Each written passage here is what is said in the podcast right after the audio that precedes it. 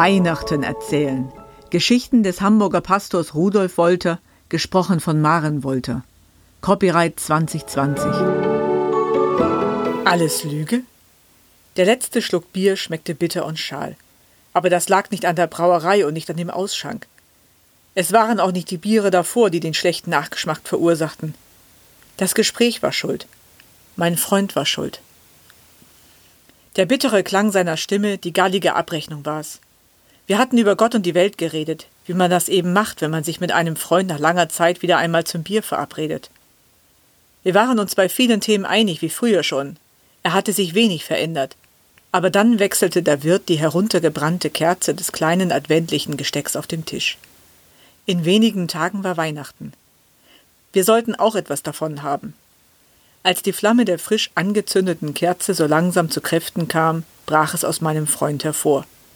Mit einer heftigen, zornigen Armbewegung wischte er die Tannenzweige samt Adventslicht vom Tisch. Alles Lüge! Alles Lüge! belferte er.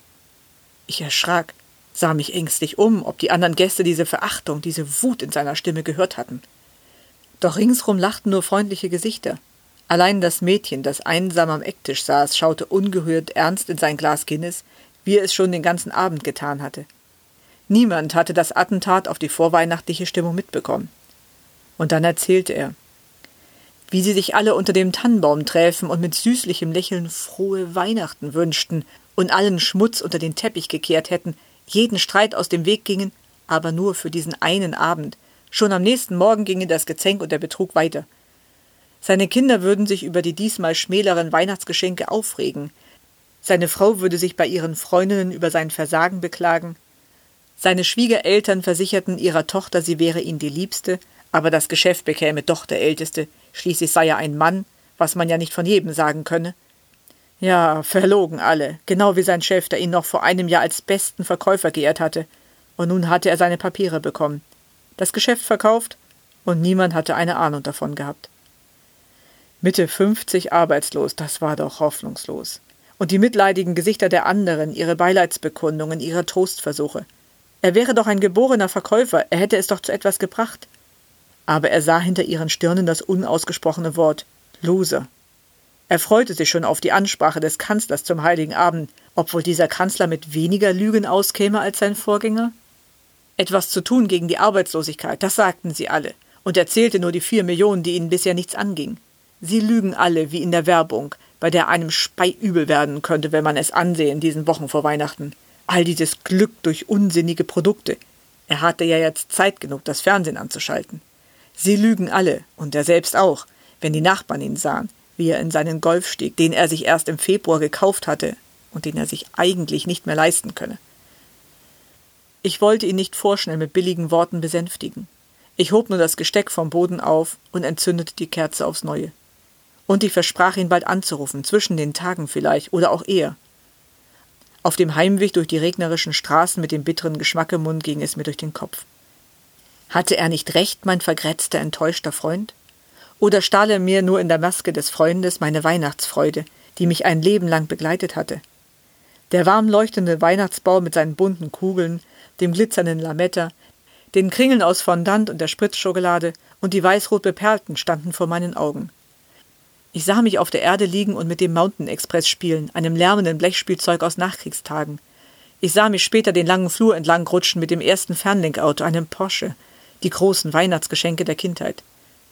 War gelogen, was Mutter sich von ihrer Rente absparte, und sie brauchte zwei Jahre, um sich den neuen Mantel leisten zu können? War es gelogen, wenn uns bei der Bescherung nie die Frage gestellt wurde, bist du auch immer artig gewesen?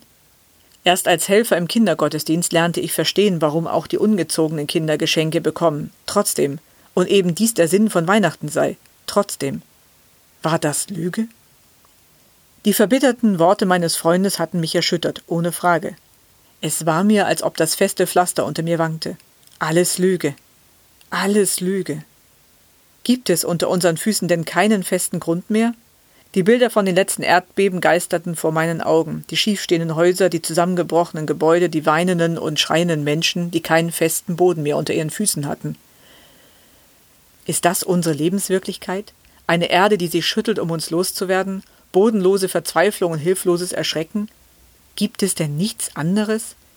Ich dachte an meinen Konfirmationsspruch, der mich all die Jahre enger begleitet hatte, als ich es je von einem Satz erwartete. Fürchte dich nicht, denn ich habe dich erlöst.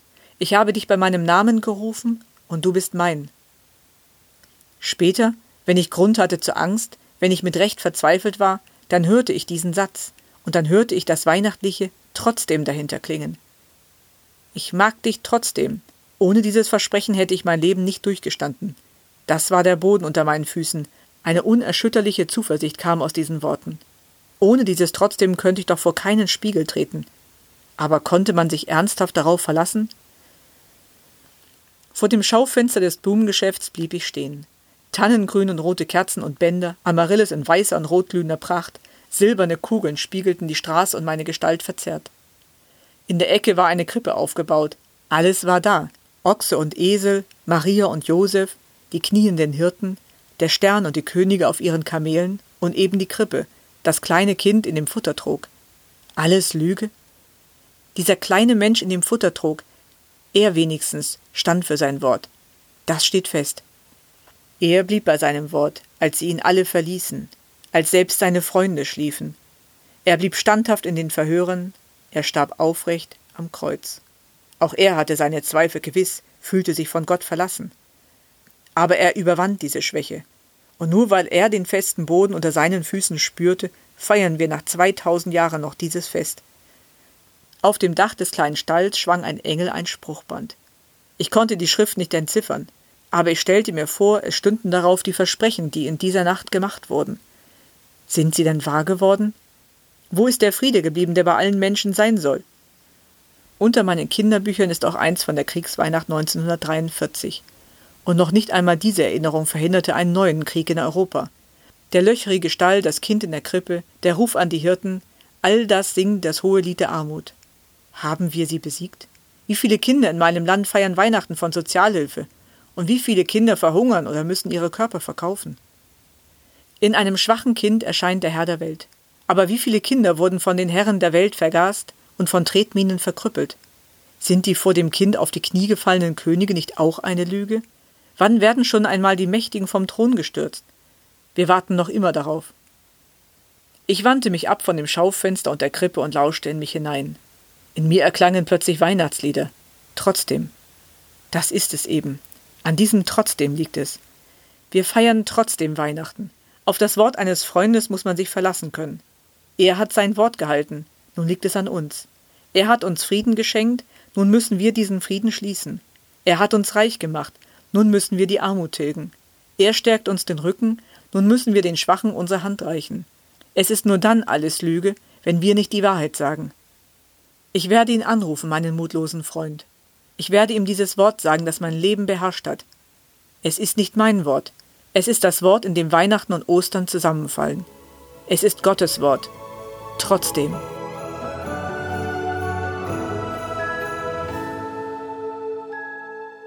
Das war eine Folge von Weihnachten erzählen. Geschichten des Hamburger Pastors Rudolf Wolter, gelesen von Maren Wolter. Copyright 2020, alle Rechte vorbehalten. Freut euch auf die nächste Folge.